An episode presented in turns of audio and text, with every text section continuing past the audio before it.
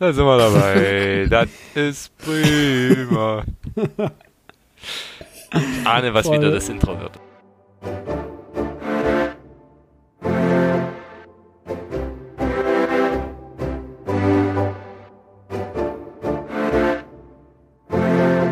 Ich habe jetzt eigentlich darauf gewartet, dass äh, der liebe Alex hier das Intro spricht, da er das nicht tut. Ein herzliches Willkommen zu einer neuen Folge Frontispitz. Wieder mit mir Philipp und natürlich meinen beiden geliebten Mitpodcastern Alex und Max. Oh, das, das, das drückst du jedes Mal so wunderschön aus. Hallo. Ich, ich, sag, ich, ich sag jetzt einfach mal Danke, lieber Philipp. Gerne, gerne. Meine Liebe ist stark zu euch. Ja, Ja, was machen wir denn heute? Wir sprechen über Bücher, die wir. Über Bücher, Punkt. Danke. machen wir ja sonst nie. Wir sprechen heute erstmals über Bücher, die wir gelesen haben. Und ein Buch, welches wir lesen, wurde mir ähm, im Off gesagt. Meinst du, hast nicht gelesen, du liest gerade? Ich habe nicht gelesen, ich lese gerade. Genau. Beziehungsweise wie in meinem Fall 40 Bücher, die ich gerade lese. Das Genau. könnte ich gar nicht. Das, das tut. Nee, das, du kannst doch nicht 40 Bücher irgendwo, keine Ahnung, äh, überall Lesezeichen drin haben. Du wirst doch, wenn du zwei gelesen hast, nicht mehr beim dritten, wo du da warst. Ähm, ich werde mich dann gleich dazu äußern. Es sind pa dafür Okay. passende Bücher, die damit Die so sind wahrscheinlich auch nicht funktionieren. 40. Äh, aktuell drei. Ja, kurz knapp. Ja, aber es stehen Also ja noch das andere Bücher schon- im Schrank, wo ich definitiv noch weiterlesen werde. Also ich sehe hier gerade noch Apuleius, der goldene Esel. Da habe ich irgendwann mal der Hälfte gelesen und bin dann irgendwann abgekommen, weil das anstrengend ist tatsächlich. Ähm, und werde ich auch irgendwann noch zu Ende lesen, weil cool, aber halt gerade in der aktuellen Lage, wahrscheinlich muss ich bis zum Oktoberferien warten, bis ich mal wieder Zeit habe, um sowas Anstrengendes zu lesen. Also halten wir erstmal fest, drei ist gerundet 40. Ja. Du weißt doch, in der Das ist Übertreibung liegt die Darstellung. Max Das ist ja. Mathelehrer, deswegen Max kann er das so hm, gut. Ich sollte erst Mathe äh, Mathe. Förderunterricht geben, tatsächlich. Ja, Muss ich jetzt aber nicht. Wie, wie unser Mathelehrer damals, der einfach mal gesagt hat, Pi, nimm mal einfach drei. Guter Mann, guter Mann, das gefällt mir. Und lustigerweise hat, ist die Gleichung am Ende aufgegangen. Wir haben alle nicht verstanden, warum. Aber ist egal. Das ist eine andere Geschichte. Nein, Spaß beiseite. Äh, nach uns, wir haben jetzt ungefähr, naja, mal wieder 25 Minuten Vorbesprechung äh, aufgenommen. Also normalerweise läuft das immer so ab. Wir, wir, es gibt eine Vorbesprechung, in der wir über alles Mögliche quatschen, nur nicht über den Inhalt. Dann reißen wir uns irgendwann zusammen und sagen, jetzt nehmen wir auf. Dann drücken wir alle auf Aufnahme und dann quatschen wir nochmal 25 Minuten ähm, schon inhaltsnäher, aber noch nicht dran. Und dann geht's irgendwann los. Und daraus entsteht dann immer unser Intro. Daraus entsteht unser Intro und sehr, sehr- manchmal sogar auch die ganze Podcast-Folge. Sehr, sehr gemein, weil, wie ihr wisst, Philipp schneidet unsere Folgen. Und Alex Ja. und ich, wir sitzen hier dann wirklich, äh, wir müssen Nichts genau aufpassen, was wir sagen. Und leider vergessen wir allzu oft, dass Philipp der Herr der Schneidinstrumente ist. Das heißt, äh, hier kommen teilweise Intros zusammen. Bin quasi Edward mit den Scherenhänden. Genau, wir schicken ihm dann unsere, unsere, unsere Sounddateien und äh, sind dann immer Fingernagel, Fingernägel knabbernd sitzen wir dann zwei Wochen zu Hause. Äh, was schneidet er und wie schneidet er's? Und wie sehr Und blamier wir ich kommen mich dann wieder. auch- Es gibt tatsächlich noch ganz viele Soundschnipsel, die ich mich noch nicht getraut habe, irgendwo zu veröffentlichen, weil die teilweise grenzwertig sind. Ich würde dich bitten, das auch so zu belassen. Ja, Es gibt irgendwann mal, glaube ich, so eine zu Weihnachten oder zu Silvester so eine Best of Frontispitz Outtakes. Weiß nicht. Denk Und bitte daran, dass ich Staatsdiener bin und diesen Job gerne Genau, noch ein paar Jahre es- machen es- möchte. Die, die es längste hängen Zeit Existenzen gewesen. dran. Ja, es, es, es hängen wirklich Existenzen dran, ganze Familien. Ähm, Ja, ja, lösch es ja. bitte, lösch es. Nein. Nee, löschen nicht. Also du kannst uns mal so einen, so einen, so einen Zusammenschnitt fertig machen und zustellen. Ja, oder wir machen dann nächstes, wir, wir scherzen dann nächstes Jahr darüber. Wisst ihr noch, als Max die längste Zeit seines Lebens Staatsdiener war? Das war eine schöne Zeit. Das wäre sehr gut. bitter. Tatsächlich. Nein, nein, natürlich nicht. Nichts, was, wie sagst du doch immer so schön, justiziabel wäre. Das finde ich gut. Wollen wir starten mit dem ersten Buch? Ja, wir, Starten. wir müssen ja noch sagen, was wir machen. Wir wollen, äh, wie, wie, äh, ach nee, hast du ja schon gesagt, Ja. Alex. Ach, ich Ja, bin das, schon also du kannst raus. das gerne wiederholen. Da habe ich überhaupt nichts dagegen. Du drückst das nämlich immer so, so wunderbar aus. Äh, Wenn ich nicht gerade stammel und stottere. Das Wenn du nicht das- gerade stammelst, äh, versteht man sogar, was du willst. Genau. Äh, wer will denn anfangen? Fangen wir mit den gekauften oder mit den gelesenen Büchern an? Also ich würde eher den Fokus auf die gelesenen sowieso setzen, weil das ist spannender Das ist vielleicht. bei mir aber- eins. Also Dass nein, du gelesen zwei. oder gekauft hast. Gerundet zwölf. Du weißt es. ja, ja. Also angefangen habe ich fast alle davon schon. Wie viele sind's denn? Es liegen Klappentext lesen heißt nicht angefangen. Eins, zwei, drei, vier, fünf, sechs, sieben Bücher. Reingelesen habe ich in Okay. fünf davon. Zwei gut, so sind meine Seite-. So meine Seite reinlesen, um zu gucken, wie es denn so ist, dann das macht man ja häufiger mal, aber Das würde ich noch nicht mal als Anlesen bezeichnen. So, so ja, okay. Ich würde jetzt Aber- den Anfang machen Ja. Ja. ähm, mit einem Buch, das ich noch, also jetzt erkläre ich nämlich, wie das kommt, dass ich so viele Bücher gleichzeitig lese. Ähm, ich habe mir, im, wenn ich im Urlaub bin, ne, bin ich, gehe ich leider, meine Freundin wird leider sagen, meine Brieftasche auch, äh, immer durch einen Buchladen und ich kaufe auch immer ein Buch. Das habe ich ja schon wiederholt gesagt. Und dieses Mal hat es ähm, Benjamin von Stuckrad-Barre getroffen. Mit, ich glaube, aus meiner Sicht ist das wirklich der fantastischste Buchtitel, den man sich vorstellen kann. Es ist einfach großartig. Der Titel des Buches lautet: Ich glaube, mir geht's nicht so gut, ich muss mich mal irgendwo hinlegen. Remix 3. Und hier sind zusammengefasst ähm, Essays, Reportagen von ihm abgedruckt, ähm, die man so, wenn ich abends ins Bett gehe, das ist derzeit relativ früh, und äh, ich mir sage, nee, du kannst jetzt noch nicht schlafen, dann, dann lese ich immer noch. Und wenn ich das Gefühl habe, okay, ah, nee, jetzt ein Roman weiter, das ist ganz schlecht, dann lese ich einfach hier so eine Geschichte, eine Reportage. Und wenn ich damit fertig bin, schlafe ich. Oder ich lese halt noch eine zweite. So. Und das sind so Sachen, da ist es nicht wichtig, ob du, ob du kohärent liest. Es ist nur wichtig, dass du hin und wieder mal reinguckst und dir sagst, ach, wieder eine schöne Geschichte, wieder amüsant. Ähm, und er, er traf für dieses Buch oder für diese ganzen Geschichten sehr viele interessante Persönlichkeiten, unter anderem Ferdinand von Schirach in Venedig zur Schreibklausur, als dieser an äh, den Verbrechen, Strafe, Schuld Büchern schrieb. Aber auch Personen wie Boris Becker, Madonna, Christian Ulmen, Helmut Dietl, den ich ja auch sehr interessant finde, äh, Harald Schmidt und so weiter und so fort. Es ist in dem Fall unfassbar interessant. Benjamin von Stuckrad-Bach ist auch aus meiner Sicht eine wahnsinnig faszinierende Persönlichkeit. Jetzt nicht die sympathischste aller Zeiten, aber doch immer spannend. Also das, das Gegenteil von langweilig, so würde ich den Mann bezeichnen. Und ich sag mal so, was habe ich bezahlt? 11 Euro. Das war es definitiv wert und es macht wirklich Spaß, abends mal noch so ein Geschichtchen, ein, ein, ein eine kleine, eine kleine Reportage oder einen kleinen Essay zu lesen. Großartig. Macht absolut Freude. Erschienen bei Kiepenhauer und Witsch.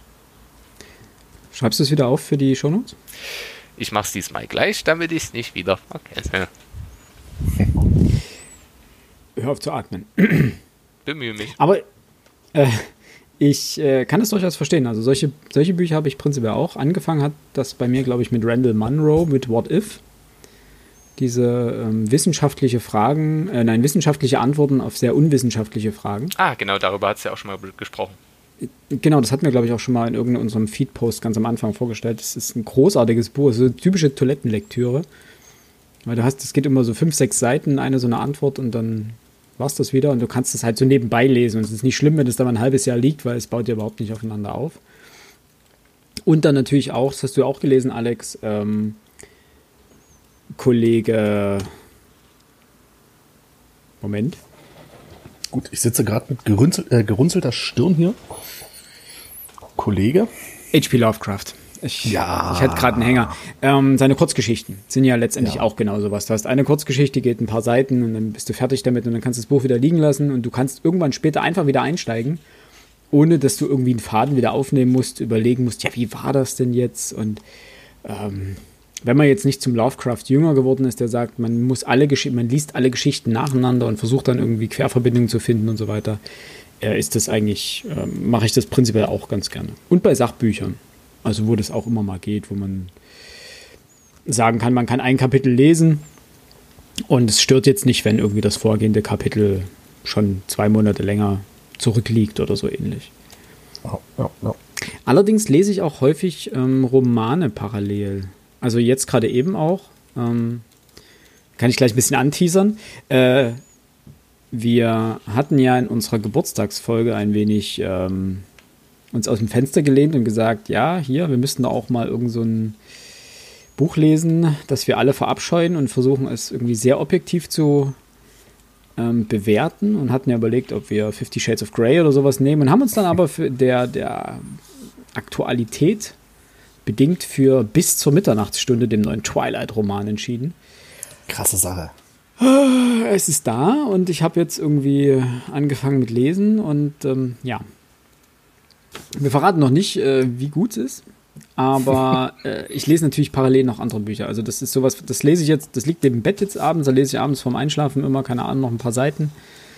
Und äh, nebenbei lese ich aber noch was anderes. Also, na klar, wir lesen jetzt noch das Buch für die nächste Aufnahme. Ähm, und dann lese ich nebenbei noch Isaac Asimov. Ah. Äh, ich, der, ich, der Roboter. Das sind ja auch Kurzgeschichten und bietet sich dahingehend also auch an. Die ist eine Kurzgeschichte, die gehen, Moment, ich kann mal kurz hier reinschmökern. Die sind nicht so lang, das 30 Seiten, ja, so im Schnitt 30 Seiten, kommt eigentlich ganz gut hin. Ja, genau. Und das, da liest sich mal so an einem Tag so eine spannende Geschichte weg, so zwischen zwei Terminen oder sowas. Und da macht es Spaß. Und da ist es auch, auch da kann man sich immer wieder auf was Neues einlassen, weil die Erzählung ja neu beginnt oder ähnliches. Und dann habe ich auch kein Problem damit, abends das andere Buch zu lesen und an den Vorabend anzuknüpfen. Interessant, ne? Das ist für mich eine Sache, das kann ich gar nicht ab. Ähm, zwei oder drei Bücher parallel zu lesen. Wenn wir hier was für den Podcast lesen, ähm, muss ich auch immer gucken, dass ich das Buch, was ich aktuell lese, an einer sehr exponierten Stelle beende, ähm, beziehungsweise pausiere oder das Buch eben komplett beende, bevor ich die, das Podcast-Buch lese. Ähm, das mag ich nicht. Also ich komme da komplett raus, wenn ich da irgendwie, keine Ahnung, ich habe drei Bücher, ich stecke in drei Geschichten drin. Ich weiß du bei der dritten irgendwann nicht mehr, wo ich bei der ersten gewesen bin, wenn ich das wieder in die Hand nehme. Ähm, da bin ich dann doch eher derjenige, der der das Buch entweder komplett liest oder sogar noch weitergeht, den kompletten Autoren, beziehungsweise jetzt aktuell die Autorin liest. Mhm. Ähm, aber dazu später vielleicht dann doch ein wenig mehr. Na, da können auch unsere Hörerinnen und Hörer mal dazu sagen, was, was sie bevorzugen. Also wenn mhm. ihr das jetzt gerade hört, dann könnt ihr gerne uns mal irgendwie per Direktnachricht oder unter die Folgen, über den, unter den Folgen-Feed-Post einfach dazu schreiben, wie ihr das gerne macht. Aber Alex, das ist natürlich ja. ein wunderbarer äh, Punkt, an dem ja. du gleich einsteigen kannst, mit dem, was du gerade liest. Mit dem, was ich gerade lese. Ähm, dann machen wir es doch mal für mich die Entdeckung des Jahres, also für mich persönlich die Entdeckung des Jahres, Carson McCullers. Ich vor einigen Wochen, ähm, es stand ja auf meiner Liste drauf, die ich dies, an Büchern, die ich dieses Jahr unbedingt lesen möchte, nämlich Das Herz ist ein einsamer Jäger. Stimmt. Ein Roman von 1940 das erste Mal erschienen. Die Autorin war 23 Jahre alt, als sie das geschrieben hat und dieser Roman hat sie natürlich gleich irgendwie nach ganz oben katapultiert. Dieses Buch gilt auch als kurioserweise als eines der ähm, wichtigsten amerikanischen Werke des 20. Jahrhunderts. Ähm, worum es geht, ist eigentlich ziemlich schnell erklärt. Äh, es geht letztendlich vier Personen, also ein Arzt, ähm, der einfach damit nicht mehr klarkommt, was den Menschen, was der Mensch anderen Menschen antut. 14-jähriges Mädel, welches aus ärmlichen Verhältnissen kommt, aber träumt es irgendwann mal nach oben zu schaffen, wohl wissend, dass sie es nie schaffen wird. Ein ähm, Barkeeper, der unglücklich verheiratet ist, äh, der vollkommen unter dem Pantoffel seiner Frau steht und dann überhaupt nicht mehr klarkommt, als diese Frau verstirbt und schließlich ein, ja, Aufschneider könnte man das fast nennen, Alkoholiker, Angeber, ähm, der irgendwie durch die Welt meandert. Und die alle treffen sich ähm, in der Bar des Barkeepers, beziehungsweise im Restaurant des Barkeepers, äh, und treffen dort auf einen Taubstumm.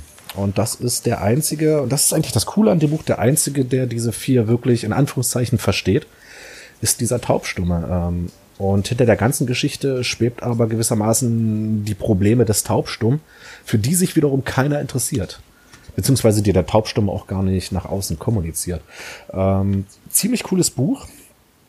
Und ich weiß nicht, ob ihr das kennt. Es gibt halt einfach immer mal so Autoren, da ist schon beim ersten Buch klar, okay, du wirst dir mal noch ein zweites Buch von, von dem Autoren, beziehungsweise in dem Fall jetzt von der Autorin besorgen. Mhm. Und das war dann als nächstes gleich der Roman Frankie gewesen. Äh, gewissermaßen zwölfjähriges Mädel, der Bruder heiratet, eine, eine Frau aus einer komplett fremden Stadt. Und das Buch handelt eigentlich nur davon, wie sie gewissermaßen davon träumt, mit diesem Bruder mit, mit, oder der mit dem Bruder und der Frau mitzureisen und aus ihrem eigenen Leben auszubrechen. Ähm, endet ziemlich tragisch, als sie mitbekommt, dass das gar nicht so einfach ist. Äh, und in dem Fall war dann eigentlich, oder nach dem Buch war klar, okay, ähm, du besorgst dir jetzt alles. Und ich habe mir jetzt tatsächlich alles, was in Deutschland erschienen ist, von Carson McCullers besorgt. Habe von den Büchern, das sind insgesamt, sind es ja bloß, es sind sieben Bücher, die in Deutschland erschienen sind. Sie hat tatsächlich auch nicht mehr, äh, nicht, nicht mehr geschrieben. Sie ist mit 50 Jahren verstorben. Drei Schlaganfälle. Krass. Und am Ende konnte der Körper dann einfach nicht mehr. Und sie hat in ihrem kurzen Leben, wenn man so möchte, eigentlich nur diese sieben Sachen geschrieben. Beziehungsweise es sind sechs Sachen. Ähm, man hat in Deutschland ähm, die Erzählungen ähm, aufgeteilt in zwei Bücher. Und ich hatte von ihr dann noch die Ballade vom traurigen Café gelesen. Aber dazu möchte ich jetzt gar nichts sagen, weil das wird die nächste Füllfolge von uns werden, bevor dann der, das Twilight Highlight ähm, von uns folgt. Uh. Und ganz aktuell lese ich, wie gesagt, ich habe ja schon schon gesagt, ähm, ich bin jemand, wenn der einen Autoren entdeckt hat, das war bei H.P. Lovecraft so, das war bei Steinbeck so und jetzt ist es aktuell bei Carson McCullers so. Ich lese jetzt auch äh, diese Autorin komplett durch und lese von ihr Spiegelbild im goldenen Auge. Aber. Das sind immer extrem interessante äh, Titel, wie ich anmerken möchte. Ja. Ja, ne, irgendwie schon. Irgendwie schon. Ähm, die Bücher, die ich noch nicht gelesen habe, wären dann auch äh, Uhr ohne Zeiger. Das wird vermutlich auch das letzte Buch von ihr sein, was ich lese, weil es auch das letzte Buch war, was sie geschrieben hat. Und dann gibt es halt noch zwei Erzählbände. Einmal die gesammelten Erzählungen und einmal Wunderkind und andere Meistererzählungen. Wobei, wenn ich das im Inhaltsverzeichnis richtig gesehen habe, da hätte ich vielleicht mal vorher drauf gucken können. Äh, Wunderkind und andere Meistererzählungen ist doch beachtlich dünner als äh, die gesammelten Erzählungen, weil in den gesammelten Erzählungen ähm, gewissermaßen die meisten aus Wunderkind enthalten sind. Ist natürlich ein bisschen blöd, aber gut, ich habe es mir gekauft und war beim Titel noch nicht zu erwarten. War, genau, war beim Titel nicht ganz zu erwarten. Aber gefühlt ja. ist das wieder so eine Autorin, wo die Titel so abstrakt sind und erstmal nichts, den, den Inhalt überhaupt nicht erahnen lassen. Aber das ist ja genau das, was überhaupt ich immer nicht, sehr überhaupt schätze. Nicht. Und Warte, du schätzt es, dass man den, den Inhalt erahnen kann oder dass nee, man dass ihn nicht, erahnen? nicht erahnen kann? Dass man nicht interessiert okay. mich gar nicht, was der Inhalt ist. Das Buch muss interessant sein. Jemand muss sagen, hey Max, liest das mal und dann lese ich es und denke mir, ah, oh, cool. Oder eben, äh, Mist. Das ist ja völlig okay. Mhm. Aber ich will nicht, dass dort steht, keine Ahnung, die schönsten Wanderwege der Wanderhure. Boah. Da steckt alles drin, was mich nicht interessiert. Ja, aber da gibt es, glaube ich, zwei, zwei Typen von Buchkäufern. Die einen, die sagen, ich will das, den, das Buch sehen und will wissen, was mich erwartet, weil ich mhm. genau weiß, was ich jetzt lesen will. Und dann die, die sagen, nee, überrasch mich Buch. Da hatte doch, Alex, du warst es doch, der mal ähm, diesen Büchertisch gepostet hat und gefragt hatte, wer von euch, also bei, bei unseren Lesern und Leserinnen, genau, genau, genau, Hörern, war, äh, gefragt, wer von euch würde ein Buch kaufen, wo auf dem Einband nur der erste Satz abgedruckt ist? Genau, das war so eine, so eine Buchkaufaktion. Ähm, die Bücher waren eingepackt, lagen halt eingepackt auf dem, auf dem Tisch. Und es war vorne bloß ein Aufkleber drauf, auf dem gewissermaßen nur der allererste Satz äh, abgedruckt war. Das ist eine coole Fand ich eigentlich eine ganz, ganz, ganz niedliche Idee. Ähm, wir haben uns tatsächlich auch ein paar Bücher gekauft. Ob das dann so schlau war im Endeffekt, sei mal dahingestellt, aber ja, gut. ne? Nee, die Idee fand ich cool. Genau. Ich weiß gar nicht, wie das ausgegangen ist. Ähm, ich glaube, die meisten würden es eher nicht machen. Naja. Das, das wäre eins, also tatsächlich finde ich das interessant. Das Problem ist, du kannst halt da auch absoluten Schrott kriegen. Ja, Und total. ich glaube, das, ich, es ist nicht mal so, dass ich jetzt ähm, zu, zu, zu schüchtern wäre oder keine Ahnung, also dass ich, dass ich mir das nicht trauen würde, sondern die Angst, dass ich, keine Ahnung, 12 Euro verschieße für absoluten Schrott. das, das, das, das würde mir im Herzen wehtun. Gut, das geht natürlich auch, wenn du den Titel kennst und wenn du hinten gelesen hast, worum es geht. Ähm. Was nicht, die Schwarze Kathedrale würde mir einfallen. Das habe ich vor Jahren mal gelesen. Da ging's wohl, laut dem Klappentext ging es irgendwie darum, dass die bei der Restaurierung von irgendeiner Kathedrale ein Skelett gefunden haben. Mhm. Und das Ganze sich dann ein ultra spannender Krimi draus äh, entwickelt. Und im, im Endeffekt, glaube ich, kam dieses Skelett irgendwo in einem Nebensatz im hintersten Drittel des Buches mal vor. Und das Buch selbst war so unfassbar langweilig und hatte nichts mit dem zu tun, was hinten drauf stand. Nee. Also es geht auch so rum. Es geht auch so rum. Aber das klingt doch wie mein Stichwort. Ja. Weil es klingt bisschen, Skelett. Es klingt, nee, äh, in dem Fall ultra spannender Krimi mit irgendwas, was gefunden wurde. Ähm, okay. Wir haben ja vom CH Beck Verlag ein Rezensionsexemplar zugeschickt bekommen von äh, Stefan von der Lars äh, Buch Das Grab der Jungfrau. Ähm, mhm. Ist jetzt bei CH Beck erschienen, Moment, ich glaube 2019 aber schon, nein, 2020. Äh, ich habe es aber schon mal gesehen, nämlich 2015 im Antike Verlag oder sowas. Es, es, klingt nämlich so, zumal auch manche Rezensionen schreiben, dass das sein Erstlingswerk war. Äh, klingt das bisschen so, als wäre das eine Neuauflage, die irgendwo mal verschütt gegangen war. Also die, ja, also da, aber da konnte ich die Hintergründe nicht genau recherchieren. Auf jeden Fall ist es jetzt im TH Beck Verlag neu aufgelegt worden oder aufgelegt worden.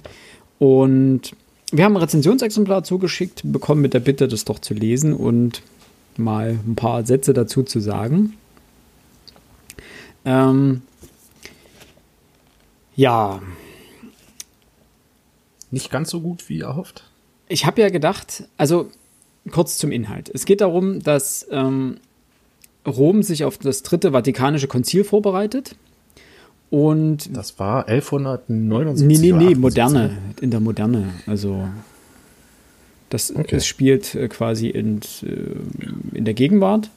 Ähm, allerdings, also wird die, die, die Jahreszahl wird, glaube ich, nicht genau verortet, wenn ich das jetzt, also korrigiert mich okay. gerne, aber ich habe, glaube ich, keine Jahreszahl hier drin gelesen. Auf jeden Fall sitzt das erste Mal seit, was weiß ich, wie vielen Jahren ein äh, schwarzer Papst auf dem äh, Stuhl okay, in äh, Rom. Und das ist, ich will nicht sagen, einer der Kritikpunkte auch. Ähm, nicht weniger, weil der Papst schwarz ist in dem Fall, sondern weil es sich anfühlt an manchen Stellen, als hätte man das Buch ähm, genderkonform und also hätte man Rücksicht auf alles Mögliche genommen und so alles mit reingenommen und eben der Extravaganz halber auch noch einen schwarzen Papst und einen homosexuellen Hauptdarsteller und feuerfrei. Also das wirkt manchmal konstruiert oder zu konstruiert, als dass es in irgendeiner Form realistisch sein könnte. Und das reißt mich dann immer aus so, so einem Plot raus. Würde ich, würde ich vielleicht mal ganz kurz dazwischen grätschen wollen, als Papst Franziskus ähm, ja gewählt wurde, sagt man das? Ja, ne? Ja. Papst wird ja, gewählt ja. im Konklave. Ähm, ich bilde mir ein, ähm, dass dort auch ein schwarzer Kardinal zur Wahl stand. Ja. Es stehen ja also immer also alle so zur ganz, Wahl, ganz, oder? Ja. Prinzipiell ja, aber es ist ja vorher klar, äh, auf welchen, ja, auf welche zwei, drei Kandidaten Kreis, kreis sich das, genau, wo sich das einkreist. Und ich glaubte, äh, glaube, ähm, mich, äh, mich zu erinnern, dass einer der Favoriten schwarz gewesen ist. Ja, ja das ist ja auch überhaupt nicht ähm, zu bekritteln. Darum geht's auch gar nicht, sondern es ging mir halt hier darum, dass ähm, wäre das der einzige Punkt gewesen, hätte ich gesagt, ja, vollkommen, ja, wäre wär mir das gar nicht ja, aufgefallen. Aber es ja. hat sich so an manchen Stellen äh, so angefühlt wie, naja, gut, wir, wir machen mal einen schwarzen Papst. Ähm, wir machen, na, wir brauchen noch jemanden, der homosexuell ist, ähm, damit wir die auch mit haben. Ähm, hätte jetzt nur noch gefehlt, hätte man noch einen Transgender mit dabei und äh, was, dann es fühlt sich an manchen Stellen einfach so ein bisschen konstruiert an. Also wie sich die okay. ganzen Charaktere hier drin sehr konstruiert anfühlen. Aber erstmal zurück zum Inhalt. Also das dritte Vatikanische Konzil wird vorbereitet. Die Schutzpatronin dieses ähm, Konzils ist die äh, Jungfrau Maria. Und äh, Wissenschaftler aus, äh, von der Universität Ber Berkeley entdecken ein Papyrus aus den ersten Tagen der Kirche. Und zwar ein Text, ähm, das offensichtlich der zweite Teil, nein, der erste Teil eines äh, be bereits gefundenen Fragments darstellt und der ähm, Indizien enthält, die zum Fund des Grabs der Jungfrau Maria führen könnten. So, und das Problem ist nun, was sich daraus entwickelt, dass zwei kirchliche Dogmen daran sozusagen wackeln. Nämlich zum einen die ähm, fleischliche Auferstehung der Jungfrau Maria. Weil man das Grab ja nie gefunden hat, hat man gesagt, dass die Jungfrau Maria samt ihres fleischlichen Körpers in den Himmel aufgestiegen ist. Mhm. Wenn man ihr Grab finden würde, wäre das dieses Dogma, würde dieses Dogma fallen. Und das zweite Dogma ist das äh, Dogma der Unfehlbarkeit des Papstes. Ja, dass der Papst als äh, Stellvertreter Gottes auf Erden in religiösen bzw. kirchlichen Dingen unfehlbar ist. Das würde auch wackeln, mhm. weil er hat natürlich diese Fleisch, fleischgewordene Auferstehung, wie auch immer, ähm, ja, bestätigt, wie auch immer. So, und damit würden sozusagen die Grundfesten der Kirche, der modernen Kirche, erschüttert werden und so.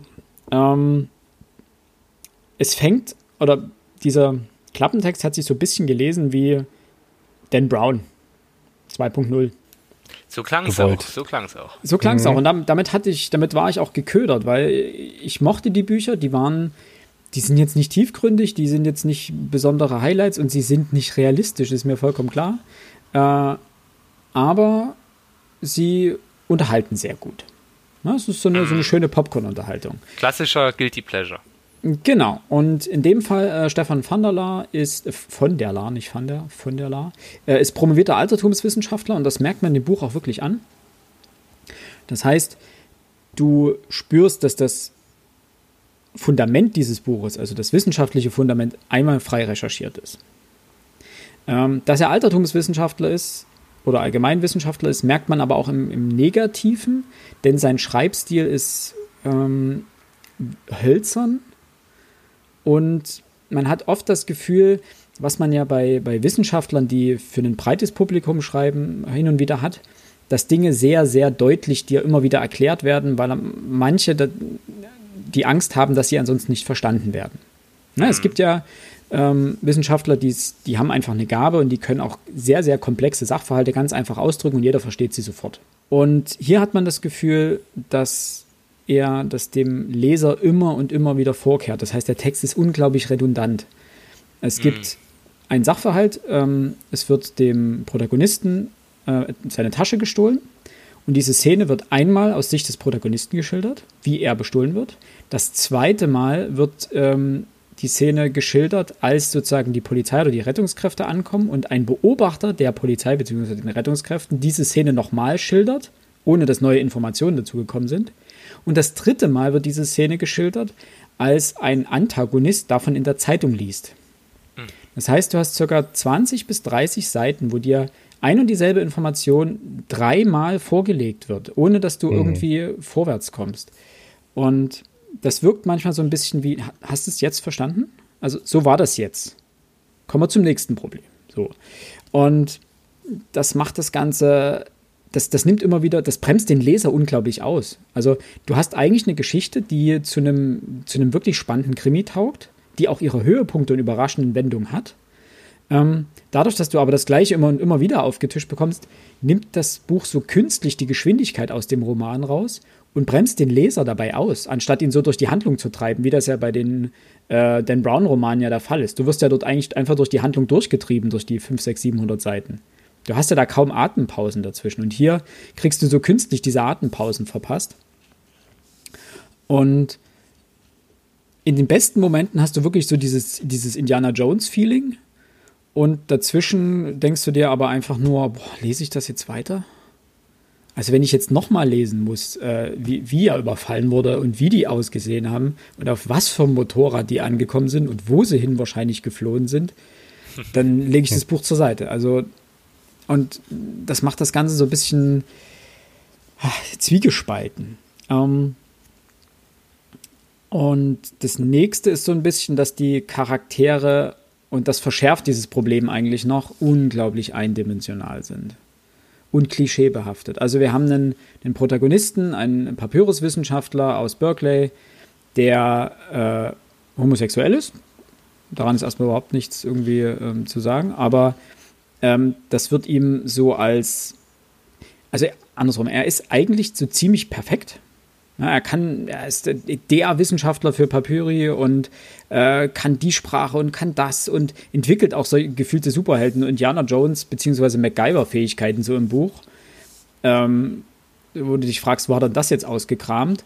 Und damit er aber nicht ganz so perfekt wirkt, in Anführungsstrichen, bekommt er sozusagen eine angreifbare Stelle und das ist seine Homosexualität, die dann über die Kirche angefeindet wird. Ähm, denn einige der Antagonisten, das sowohl ein Kirchenfürst als auch ein äh, korrupter Polizist, sind wahnsinnig homophob. Also so richtig unterste Schublade wird dort über die, ich zitiere, die Schwuchtel und äh, diesen, diesen vertuckten Amerikaner und so weiter gesprochen, wo du denkst, also was auch ein krasser Widerspruch zu dem restlichen Text ist. Sehr plakativ ähm, wirkt es gerade. Das ist ein bisschen übertrieben. Ja, und es wirkt so aufgesetzt, so wie nach dem Motto, du brauchst eine Angreif du, du brauchst irgendwas, womit du diesen amerikanischen Wissenschaftler angreifbar machst. Und da nimmt man die Homosexualität. Also er wird nicht auf wissenschaftlicher oder sonstiger Ebene eingegriffen, sondern ganz plakativ auf so einfach, was im Kir ja, Kirche, christliche Kirchen, na gut, die sind homophob zum Teil. Äh, Mann, nehmen wir das. Feuerfrei. Und böse Charaktere sind einfach böse.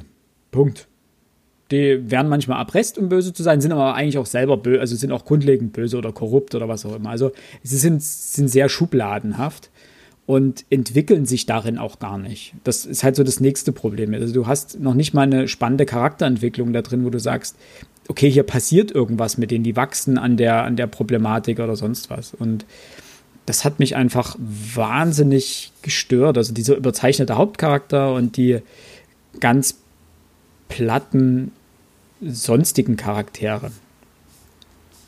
Mhm. Ähm, das war so ein bisschen, ein, das war eigentlich schade, weil die Idee taugt wirklich und die, es gibt auch überraschendere Wendungen. Die werden ein bisschen kaputt gemacht dadurch, dass du vorher Informationen immer und immer wieder aufs Brot geschmiert bekommst und damit mit der Nase schon in die Lösung gedrückt wirst oder in die Wendung gedrückt wirst und sagst, okay, ist mir jetzt klar, was als nächstes passiert, nachdem du es dreimal erwähnt hast, dass das wichtig ist. Aber also eine deutliche Straffung des Buches hätte ihm wirklich gut getan. Und dann okay. ähm, also wäre das mehr Lektorat sozusagen. Ja, gut, der Mann ist selber Lektor beim CRBEck Verlag. Das ist das Gefährliche. Das ist vielleicht das Gefährliche dran gewesen. Aber ach, es gibt auch solche anderen Kleinigkeiten. Es gibt so unglaublich unnütze Dialoge, die ein, wo du dich einfach fragst, muss man jetzt äh, ne, ne Telefonat, muss man das jetzt hinschreiben? Kann man nicht, also da wird wirklich, wenn Person A, Person B über irgendwas Bescheid sagt, so nach dem Motto, ich fahre jetzt los oder weiter, wird das Telefonat wirklich als Dialog abgehandelt. Eine halbe Seite lang. Anstatt zu schreiben, Person A unterrichtete Person B fix per Telefon, dass er auf dem Weg sei. Fertig. Nebensatz, Bums, fertig. Nein, es wird eine halbe Seite Telef Telefongespräch. Und dann solche Sachen, er flechtet auch so italienische, also er muss eine unglaubliche Begeisterung für Italien haben und für Rom auch, und das merkt man auch. Ähm, er flechtet italienische Begriffe mit ein. Und das ist an mhm. vielen Stellen ist das auch sinnvoll und macht das auch, das ist klar, also bei, bei Plätzen in Rom oder bei Institutionen vollkommen in Ordnung. Aber ähm, alle Italiener haben halt kein Telefon oder kein Mobiltelefon, sondern ein Cellulare. Das, das, das und der Amerikaner hat auch kein Mobiltelefon, sondern ein iPhone. Also es wird so, es sind so deutlich zugewiesene Attribute, aber die Italiener haben trotzdem ihre Tageszeitung. Also das ist dann, das ist dann, das hat, dann bekommt dann keinen italienischen Begriff. Also es bekommt so eine, so eine Wahllosigkeit. Warum bekommt das jetzt einen italienischen Begriff? Oder wird das jetzt mhm. übersetzt? Andere Dinge aber nicht. Und das, das wirkt zum Teil dann, das macht das Ganze so konstruiert und reißt dich halt immer wieder aus diesem, aus dieser Spannung, die es dann teilweise ja doch aufbaut. Und du würdest also zusammenfassend sagen, war nicht dein Buch, gerne wieder. ja, also für alle Krimi-Fans, die wirklich äh, so gewissermaßen jeden Krimi lesen, ähm, die kommen da gut durch und die erwartet auch ein solider Krimi. Also es gibt gute Überraschungen da drin, es gibt Längen, über die muss man hinwegkommen. Man darf sich auch nicht daran stören, wenn gerade so die ersten Seiten äh, Institutionsbegriffe immer wieder komplett ausgesprochen werden. Also es würde ich sozusagen dir erklären, dass die äh, Sächsische Landes- und Universitätsbibliothek ähm, dort und dort ist. Und gestern war ich in der Sächsischen Landes- und Universitätsbibliothek und, also, und auch im 15. Oh. Dialog noch den kompletten Titel aussprechen. Und man sagt, ja, es ist mir angekommen jetzt. Ähm, wenn ein das nicht stört und man sich da, man darüber hinwegliest sozusagen, dann äh, ist es durchaus ein, ein solider Krimi. der auch gute Wendungen hat am Ende. Und wenn man sich auch an diesen plakativen Charakteren nicht stört, äh, dann kommt man da gut durch und dann hat man auch wahrscheinlich ein paar Stunden gute Unterhaltung. Aber es ist jetzt einfach nichts, was hängen bleibt. Das liest man, da sagt man sich, oh, okay, und dann ist auch wieder gut. Verstaubt hinten im Schrank. Ja. Tja. Ich werde jetzt den Übergang gleich machen. Und auch der CH Beck Verlag hat auch mir ähm, ein Buch zugestellt, ähm, nämlich die Marsch Marschallin ähm, von Zora del Buono. Eine in Deutschland lebende äh, Italienerin, wenn mich nicht alles täuscht. Äh, na, geboren in Zürich. Das Problem, äh, sinnvoller wäre die Bezeichnung eine Europäerin. Denn Zora del Buono schreibt über ihre Großmutter, die auch Zora del Buono heißt und die ein ja, bewegtes Leben hatte, zumindest wenn man dieser biografisch-fiktionalen Geschichte trauen darf. Ähm, der Roman arbeitet relativ simpel, nämlich in einer chronologischen Reihe werden verschiedene ähm, Stationen des Lebens dieser Frau und ihrer Begleiterinnen und Begleiter ähm, abgearbeitet. Also als Beispiel, wir fangen an äh, im Mai 1919, dann November 20, äh, 1920, 1923, 27, 32, 35, 38, 39 und so weiter und so fort. Es endet, oh gut, der Epilog dann faktisch fast äh, 1980, eigentlich 1948. Das Interessante an dem Buch ist folgendes. Und das ähm, halte ich ihm definitiv zugute dass die Struktur spannend ist. Denn wir bekommen immer nur Schnappschüsse des eines Lebens. Oder vieler Leben, denn es gibt unzählige Nebenfiguren und ich danke dem CH Beck Verlag und auch der Autorin, dass ganz vorn ein Namensregister ist. Sonst wird das nämlich sehr schwierig, diese Namen zu behalten. Sind so Einige viele? merkt man sich. Ich muss dir sagen, es sind Personenverzeichnis 1, 2, 3, 4, 5, 6, 7, 8, 9, 10, 11, 12, 13, 14, 15, 16, 17, 18, 19, 20, 21, 22, 23, 25, 30. Ach Gott, oh Gott. Noch Hausangestellte und so weiter. Ich würde mal sagen 40 bis 50 Persönchen. Hm. Äh, davon einige ist wichtiger, ordentlich. andere weniger wichtig. Das ist aber gar nicht der Punkt. Es ist einfach schön, ähm, das nochmal zusammengefasst zu haben, auch in welchem Verhältnis die jetzt zur Protagonistin stehen. Ähm, in dem Fall diese, diese Momentaufnahmen sind aus meiner Sicht grandios. Die lassen genug Leerstellen, um sie mit Sinn selbst als Leserin oder Leser anzureichern. Sie haben aber noch den anderen Vorteil, dass sie doch detailliert genug auf eine einzelne Szene eingehen und wir uns dann faktisch ja eine Geschichte ringsrum entwickeln. Plus, und damit gewinnt mich ja jedes Buch, äh, durch die verschiedenen Handlungsorte und Beschreibungen ähm, hat das etwas Multikulturelles. Ähm, die Orte liegen, ich habe es mir auf der Karte nicht angeguckt und ich bin bei bestimmten Sachen nicht wirklich firm. Ähm, es spielt etwas in Berlin, in Bari, in Bovec, was irgendein Ort, der so Triest, dort die Richtung, also Nordostitalien, so Richtung schon Kroatien und so weiter, Slo Slowenien, ich bin topografisch gerade nicht mehr firm.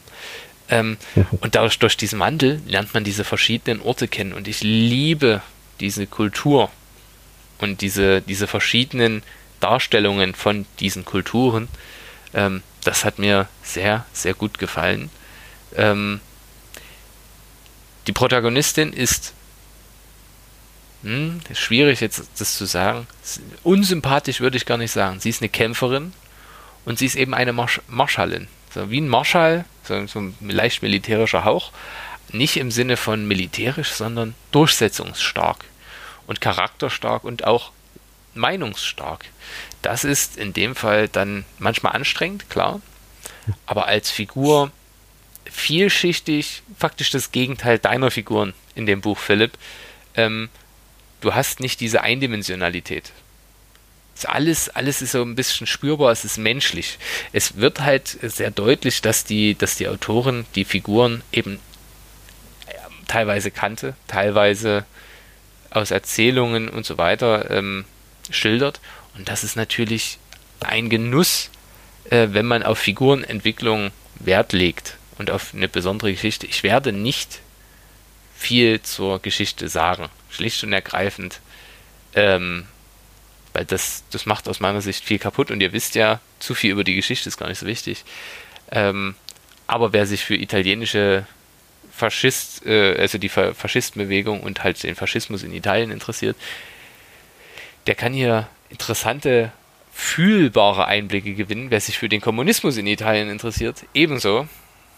Also Gramsci, äh, Gramsci? Antonio Gramsci? Ja, das sagt mir nichts.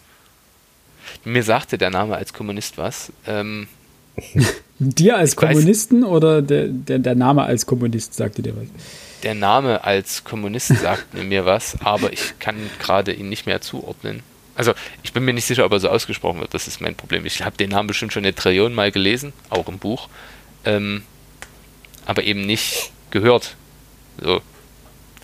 Ähm, genau.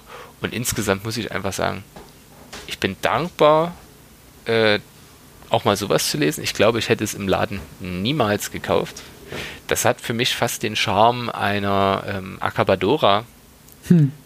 Es ist was, was ich definitiv niemals selbst gekauft hatte, aber was mir wieder zumindest abends, wenn ich dann ein, zwei, drei Kapitel lese vom zu Bett gehen, das mir ein richtig gutes Gefühl gibt und auf was ich mich jeden Abend freue. Oder gefreut habe in oh ja. dem Fall. Ähm, und das ist, glaube ich, das, was, was gute Bücher ausmacht, ja. dass sie einfach Spaß machen. Mhm. Es ist wahrscheinlich kein Meisterwerk. Ja, die Kritik ist relativ positiv ausgefallen. Ähm, ich weiß nicht, ob ich es irgendwann nochmal lesen würde. Bisher bin ich da aber relativ guter Dinge, dass, dass, dass das eins ist, was jetzt nicht ganz hinten im Regal verstaubt, sondern was man auch mal Freunden empfehlen kann. Ja, Bücher müssen, ja, Bücher müssen ja auch nicht immer in der Top 100 landen und Meilensteine der, der Literatur sein, sondern es gibt, das, das Schöne ist ja auch einfach, wenn du, und daran merkt man ja, dass es ein gutes Buch ist, wie du das gerade schon richtig gesagt hast, wenn man sich auf ein Buch freut. Wenn man sagt, genau. wenn du irgendwo arbeiten bist oder unterwegs bist und dann sagst, oh, jetzt gehe ich nach Hause und dann, dann lese ich das weiter, habe ich jetzt richtig Lust drauf. Dann, dann hat glaub, das Buch das schon alles richtig gemacht. Ja. Und es darf ja auch mal unterhaltsam sein. Es muss ja nicht immer nur anstrengend sein. Es muss nicht jedes Mal die Vegetarierin sein. Ähm, du meinst, es kann auch mal etwas reichhaltigere Kost? Nee, nee, Fleischhaltigere Kost. Da ist ein bisschen Fleisch am Knochen. Ja, ja, nee, der war zu schlecht, den schneide ich raus. Och, ich fand ihn ganz charmant eigentlich in seiner, ja, in seiner Schwäche. Ich habe geschmunzelt. In seiner Schwäche fand ich ihn ganz charmant. Auch Schwäche hat viel Hübsches. Das macht uns menschlich. Ja, ja. Wir sind ja. nicht völlig abgehoben. Mhm. Äh, ah, jetzt geht's aber wirklich deep, oder? Nein, was ich sagen möchte ist, ähm, schon alleine anhand der Menge, die wir ja, also im Vergleich zur übrigen Bevölkerung wahrscheinlich pro Jahr lesen, ist es sehr schwer für ein, Jahr, äh, für ein Buch in unsere Top 100 zu kommen. Einfach, die, die ist relativ stabil, würde ich tippen. Zumindest die Top 20 ist relativ stabil. Dass okay. da mal wieder was dazukommt, ist schwer. Kommt aber sagen, Jahr für Jahr vor. So eine Top 100 habe ich noch nie erstellt, glaube ich. Nee, das könnte ich auch nicht. Ich, äh, Weil dann kommst du vom Hundertsten ins Tausendste ja. und überlegst dann, äh, was machen wir damit und was machen wir damit. Also, wir, wird schwierig. Wir können ja mal unsere Top 20 aufstellen. Das machen wir ein andermal. Das muss man mal aufschreiben. Oh. Das, das kostet das uns aber langfristig planen, genau. weil da gebe ich euch vollkommen recht, das wird echt schwer. Äh, ich würde sagen, ist empfohlen. Ähm, ich ja, gebe Alex das Wort ähm, ich hatte, der Philipp hatte mir das in der Vorbesprechung äh, schon an, angesagt. Ich hatte, ich weiß gar nicht mehr genau, in welcher Folge das war, an, angekündigt, dass ich ja über Marlene Haushofers Die Wand äh, im weiteren Verlauf der damaligen Sendung was sage. Das war mhm. lustig. Und äh, das habe ich gar nicht getan. Und das würde ich jetzt hiermit gerne nachholen wollen. Ich muss ehrlich zugeben, ich weiß gar nicht mehr, wann ich das gelesen habe. Äh, das ist noch nicht so ultra lange her. Aber das naja. muss bei unserer Gender-Debatte, hast du das, glaube ich, angesprochen. Und da musst du es kurz vorher. Debatte. Ja, das stimmt. Ich gucke gerade ähm, nebenher mal kurz bei Instagram. Gramm. Äh, The Gram. ich habe das, das, das ja gepostet. Gepostet hatte ich es am 4. Juli. 4. Juli ist der Unabhängigkeitstag, ja, ne? Mhm. Die USA.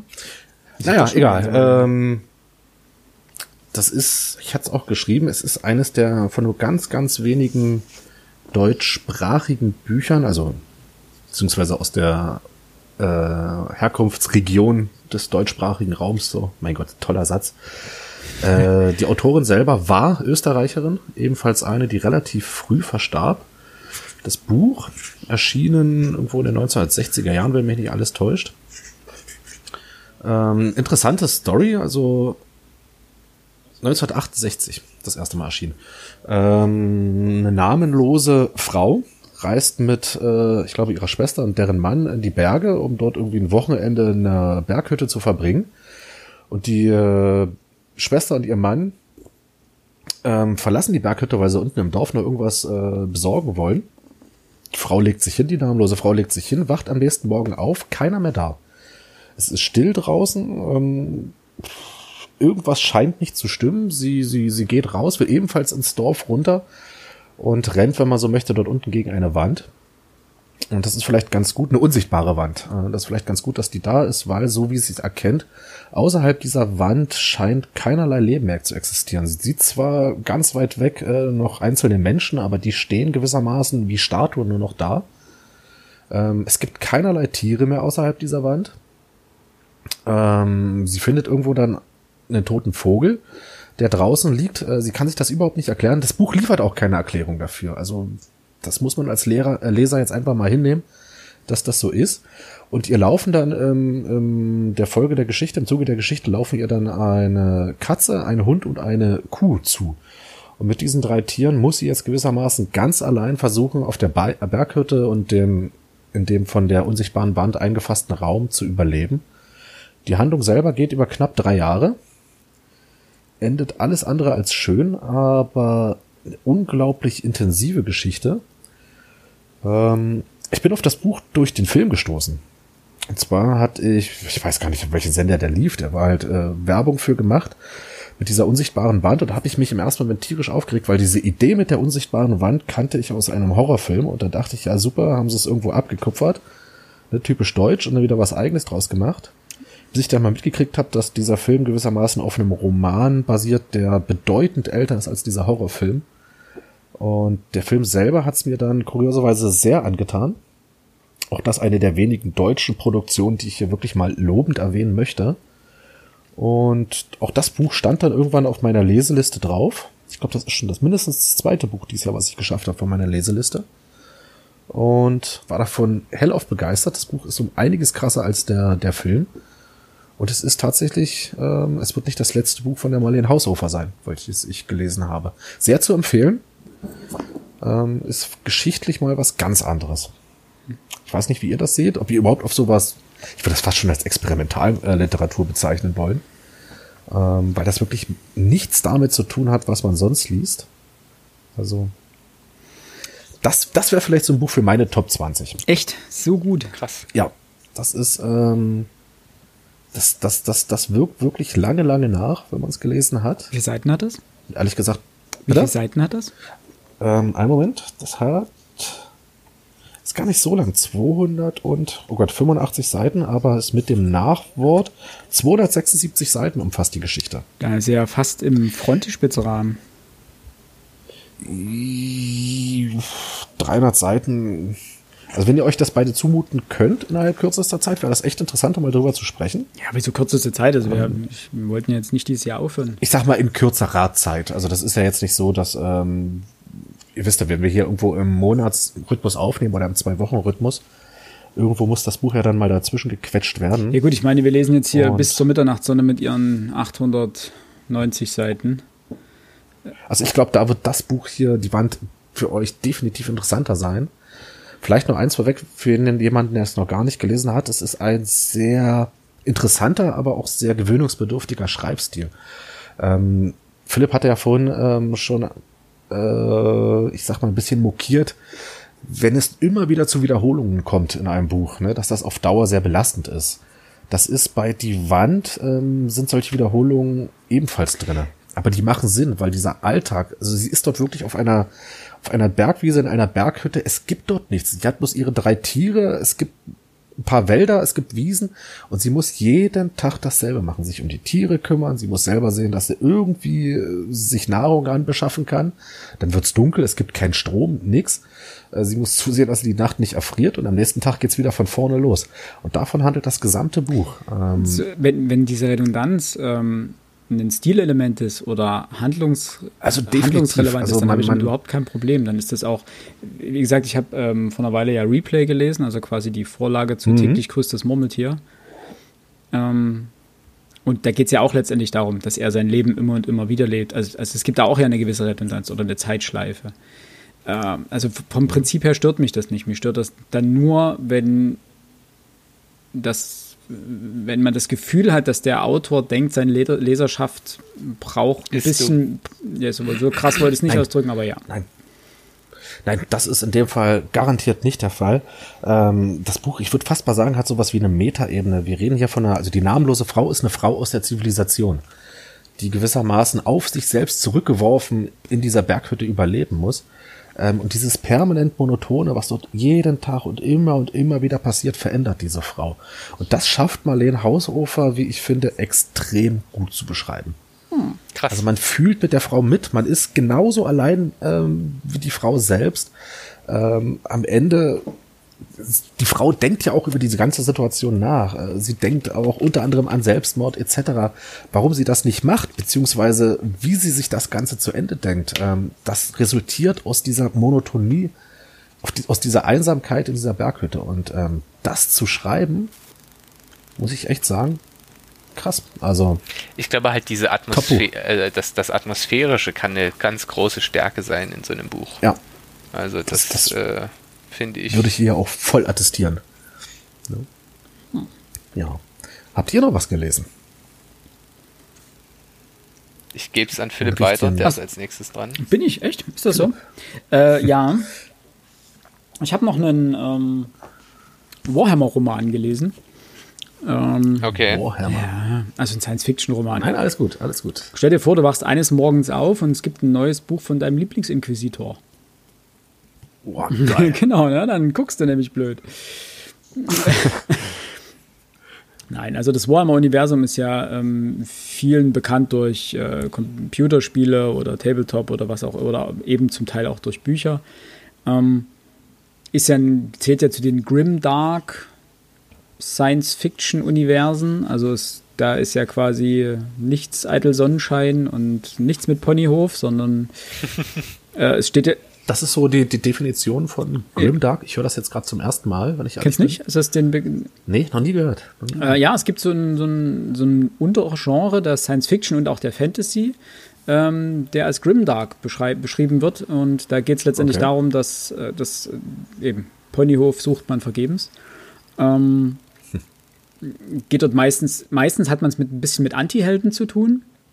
Dass man jetzt keine, nicht die klassische Heldenreise hat, sondern in irgendeiner Form einen Held, der äh, gebrochen ist, der starke, unsympathische Züge vielleicht auch trägt, äh, trotzdem aber in dieser, ich, weiß nicht, ob man Witcher zum Teil mit dort hineinzählen könnte. Also es hat Das auf jeden Fall tatsächlich Züge eine Frage davon. von mir gewesen. Ähm, Okay.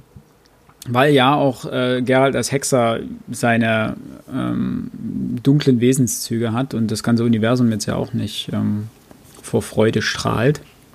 Das Allertollste ist ja. Genau. Und da habe ich vor, ach, ist jetzt schon Jahre her, damals die, die ersten drei Bücher gelesen. Äh, Es war als Trilogie geplant, von Dan Abnett verfasst. Und der Band ist jetzt 2018 gekommen. Geht sozusagen um einen Inquisitor der, der, der Ekklesiarchie. Und das Prinzip ist, du hast letztendlich hast du das Imperium der Menschheit. Ähm, das steht hauptsächlich äh, diversen Xenos-Kreaturen im, Welt, äh, im, im Universum gegenüber und dem sogenannten Chaos. Dann gibt es vier große Chaosgötter Und das sind so die zwei großen Mächte letztendlich, also die Chaosgötter und das Imperium, die sich aneinander reiben.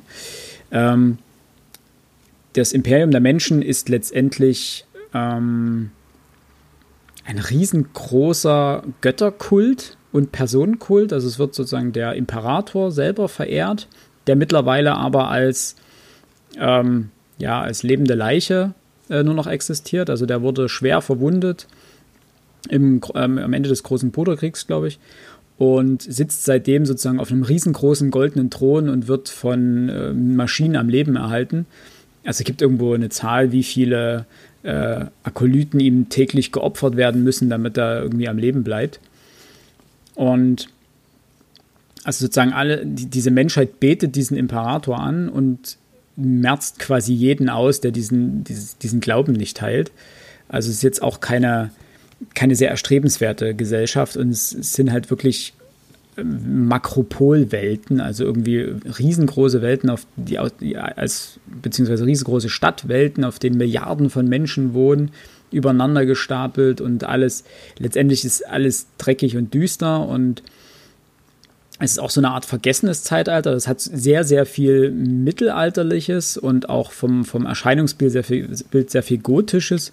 Äh, denn die, die, der Grundgedanke ist sozusagen, dass das ganze Wissen um die Maschinen, die sie benutzen, verloren gegangen ist.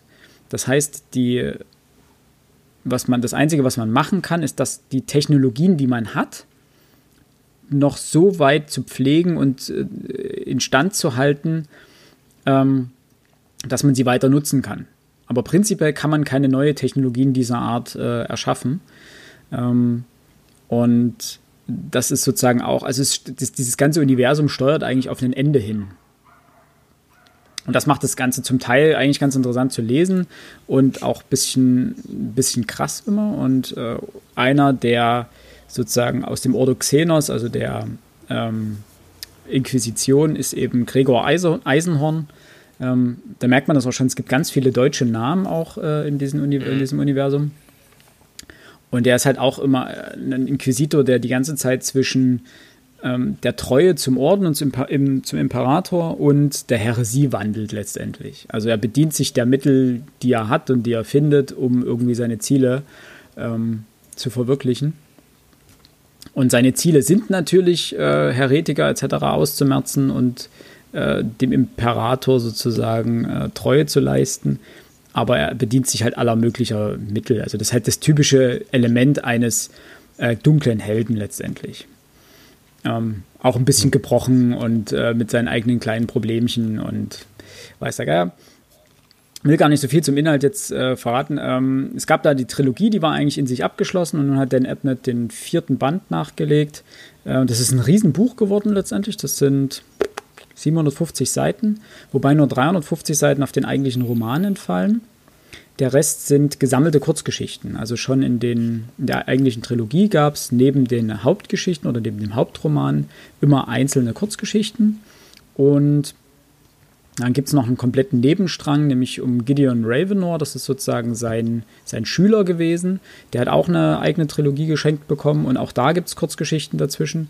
Und alle Kurzgeschichten, die bisher erschienen sind und sich mit Eisenhorn beschäftigt haben, sind sozusagen hier in dem Band vorne angegliedert und bilden sozusagen den Auftakt zum neuen vierten Band. So als eine Einheit.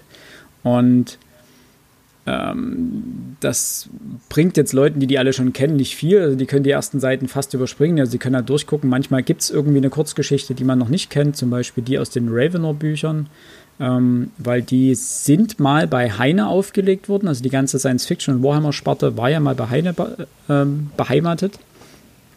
Und Heine hat die ja abgestoßen und da ist ganz viel zu Pieper gegangen.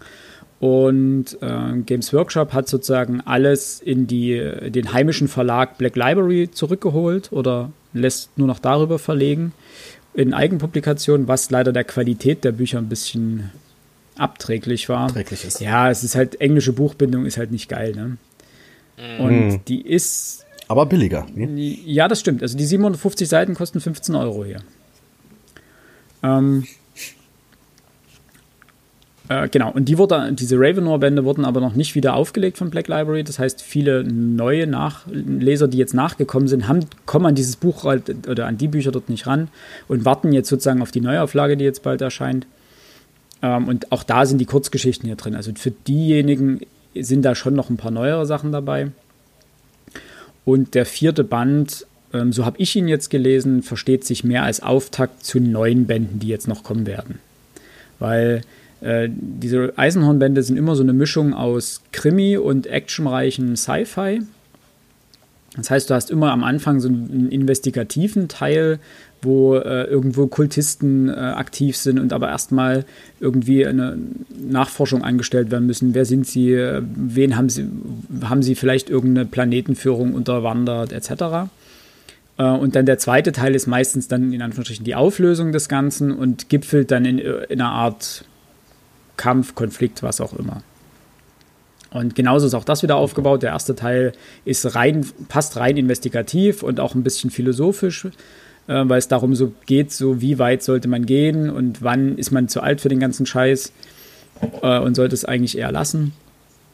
Und der zweite Teil ist dann letztendlich nur noch Konflikt in, ähm, äh, in dieser Kultistenhochburg.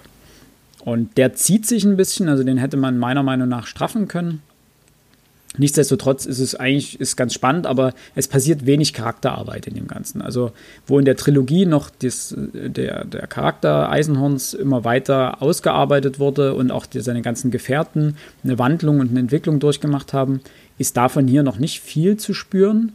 Ähm, aber es wird schon sehr viel angedeutet. Deswegen glaube ich halt, dass es da jetzt einfach ein Auftakt ist für vielleicht eine neue Trilogie oder ähnliches. Und generell muss man sagen, für Fans der Reihe kann man das, die werden eigentlich fast definitiv zugreifen, weil es endlich ein neuer Band davon. Ähm, Neueinsteigern ist es eigentlich nicht zu raten. Die sollten mit der Trilogie anfangen, mit der ursprünglichen.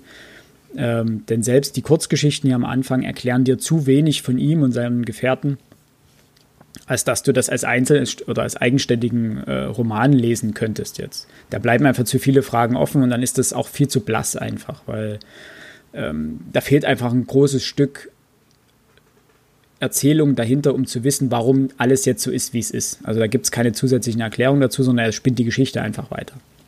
Ja. Ach so, ein was muss man sagen, und das äh, ist das ja. zweite noch zur Qualität des Buches, die ist nicht nur was Papier und was Bindung angeht, so lala, äh, sondern es gibt auch viele Übersetzungsfehler, also nenne ich Fehler, Übersetzungsfehler, Rechtschreibfehler. Und das fängt schon beim Inhaltsverzeichnis an. Also ich habe jetzt nicht viele Black Library ähm, Veröffentlichungen, um nicht um mhm. genau zu sein. Ich habe, glaube ich, die eine. Ähm, weil alle anderen Sachen von mir, die ich habe, das sind noch ältere eben bei Heine und die waren einwandfrei vom, vom Lektorat und von der, vom Schriftsatz und ähnlichen. Und hier geht es schon los. Im Inhalt äh, die Verfehlung des Meister Imus und da ist Verfehlung kleingeschrieben und für eine Krone mehr das Krone klein geschrieben. Der seltsame Tod des Titus Endor ist auch Tod klein geschrieben. Also, ähm, ja, Dorn ruft Klaue, das Klaue klein geschrieben. Also, Groß- und Kleinschreibung hat hier scheinbar ein Programm übernommen und dann hat keiner da nochmal drüber geschaut. Das ist allerdings eine Frechheit, finde ich. Und das ist ziemlich bitter. Also, du, du kriegst bei den Black Library Sachen für wenig Geld wirklich viel, viel, viel Buch aber leider auch zum Teil qualitätsmäßig so, dass du sagst, was ist da los? Also da müssen sie ja. einfach nachbessern, da muss einfach mehr äh, Nachkontrolle stattfinden. Also das, das, das ist übrigens so, stelle ich mir die Welt vor, wenn wir irgendwann so weit sind, dass wir ähm, keine Lektorate mehr haben und so weiter und so fort. Ja. Das ist einfach erschütternd. Wobei mir aufgefallen, das, das kann auch großen Verlagen passieren. Ähm, mir ist das letztens aufgefallen bei äh, Vinland Saga, dem Manga, der bei Carson erscheint. Und Carson ist ja einer der größten äh, Manga-Verlage in Deutschland. Ähm, wo Sammler schon immer sagen, naja, müsst ihr aufpassen, die erste Auflage eines neuen Bandes ist häufig scheiße vom Schriftsatz, von der Übersetzung, von, also die ist meistens voll von Schreibfehlern. Und ich habe irgendwo einen, weiter hinten, irgendwie Band 18 oder 19, ähm, ist eine erste Auflage dabei, bei der es richtig schlimm ist, bei der auf der, auf der Klappenbeschreibung auf der Rückseite äh, Schreibfehler drauf sind. Und zwar solche, wo du denkst, wer hat das geschrieben? Wer, also Groß- und Kleinschreibung, fehl, fehlende Leerzeichen, ähm, nicht vorhandene Sinnzusammenhänge. Also da endet ein Satz anders als man es Kartoffel. Wo Na. du dich einfach fragst, was, was ist hier los? Und das halt bei so einem Ja, Verlag. vor allem, was machen die denn? Ja, also, dass es immer mal dazu kommen kann, sollte nicht sein, definitiv nicht, weil man gibt auch genügend Geld zum Teil für Bücher aus und da erwartet man schon, dass da. Bei Büchern geht es um Schrift und um Sprache. Das ist das Alleinstellungsmerkmal dieses Buchs. Und wenn das nicht funktioniert, ne, dafür, gibst du, dafür gibst du de facto dein Geld aus. Und dementsprechend sollte wenigstens das irgendwie auf einem anständigen Niveau sein. Naja, Ne, eben. Aber gut. das ist eine andere Geschichte. Ich muss ja persönlich sagen, ähm, mit Warhammer würdest du mich wahrscheinlich jagen können. Safe. Wäre jetzt für mich auch nicht unbedingt so der. Ist auch mein, ist auch meine Guilty ja. Pleasure, muss ich sagen. Und wobei ich dazu sagen muss noch, ich mag die alten Sachen mehr als die neuen. Also ich habe das früher, also ich in meiner Jugend ähm, viel gelesen. Und da waren auch wirklich viele gute dabei. Und mittlerweile sind das, hat die Anzahl an, an Autoren zugenommen. Also früher kanntest du fast jeden Autor aus diesem Kanon. Die haben ja alle für alle Universen geschrieben. Ähm, und du kanntest einfach so William King, Dan Abnett und so weiter. Also das waren einfach Namen, wo du sagst, ah, der, den kenne ich, der hat schon das und das geschrieben und da weiß ich, da kommt ein guter Roman bei rum. Ähm, und da konntest du auch, war es egal, ob du den aus Warhammer 40k gelesen hast oder, oder bei Warhammer Fantasy eine Geschichte, vollkommen Wurst. Mittlerweile ist dieser Kanon an Autoren so riesig geworden, es sind so viele Namen und die prügeln Neuerscheinungen raus in, in einem Rhythmus, wo du dich fragst, wie, wie geht das? Aber logischerweise durch die hohe Anzahl an Autoren geht das auch. Aber dementsprechend sind auch richtig viele Griffe ins Klo dabei. Ähm, das Einzige, was ich sozusagen jetzt noch in Anführungsstrichen halbwegs aktuell verfolge, ist dieser ganze Horus Heresy-Strang. Das heißt, es gibt ja das Universum, dieses Warhammer 40k-Universum, wie es jetzt dort auch bei Eisenhorn und so weiter ist. Äh, und da gibt es eben Chaos gegen Imperator und die Space Marine Orden gegeneinander. Also die eine Hälfte ist sozusagen Imperator treu und die andere Hälfte dient den Chaosgöttern. Und dem vorangegangen ist sozusagen der große Bruderkrieg, wo sich diese Orden halt aufgespalten haben. Und da gibt es eine, eine Romanreihe, die sind mittlerweile bei Band Pan 30, glaube ich. Romane. Äh, immer von verschiedenen Autoren geschrieben, die sozusagen Stück für Stück diese Geschichte erklären, wie es zu diesem großen Bruch kam. Und ich mag ja Niedergangsgeschichten, das finde ich irgendwie cool. Und das ist sozusagen das, das Einzige, was ich aktuell an den neueren Veröffentlichungen noch verfolge, mal abgesehen jetzt von solchen Fortsetzungen, wo ich sage, okay, gehört halt einfach dazu, dass man es wenigstens liest.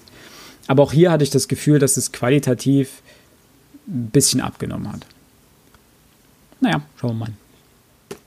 So, lange Rede, kurzer Unsinn. Max, hast du noch was? Ja, bei mir wird es jetzt knapper tatsächlich. Äh, Ich habe den Hinweis, den, den, den Rüffel verstanden. Den Wink mit dem, mit dem Buchpfahl. ähm, also ein Buch, das ich noch ganz gelesen habe, war Die Pest von Albert Camus. Ah, Ähm, Mhm. wo wir wieder bei leichter Kost sind. Ähm, Ja. kann ich jedem Leser nur ans Herz legen. Der Titel ist selbstredend oder selbsterklärend. Es geht um eine kleine Stadt in Nordafrika, die von heute auf morgen, oder nicht von heute auf morgen, das kann man ja so gar nicht sagen, äh, die erste Fälle hat. Also plötzlich sind die Ratten an, an der, an, am Tageslicht äh, und sterben auf offener Straße und dann gibt es die ersten normalen Fälle Menschen erkranken und irgendwann kommt man auf die Idee, hey, das könnte ja die Pest sein. Ähm, und das bewahrheitet sich dann auch und dann geht es in eine Art Quarantäne im Sinne von ähm, ja, der klassische Lockdown. Die Leute können nicht mehr aus dieser Stadt raus. Die Stadt wird vollständig abgeriegelt, um eben die Eindämmung der Krankheit voranzutreiben. Und es geht darum, wie gehen die Menschen damit um. Und es gibt einen Arzt, ähm, der faktisch der Protagonist ist. Da ist die Struktur des Buches auch sehr spannend, denn jemand berichtet aufgrund von Quellen. Also es hat etwas, ähm, um, um es realistischer klingen zu lassen, heißt es, ja, und hier habe ich mich auf die Quellen gestürzt, gestützt und so weiter.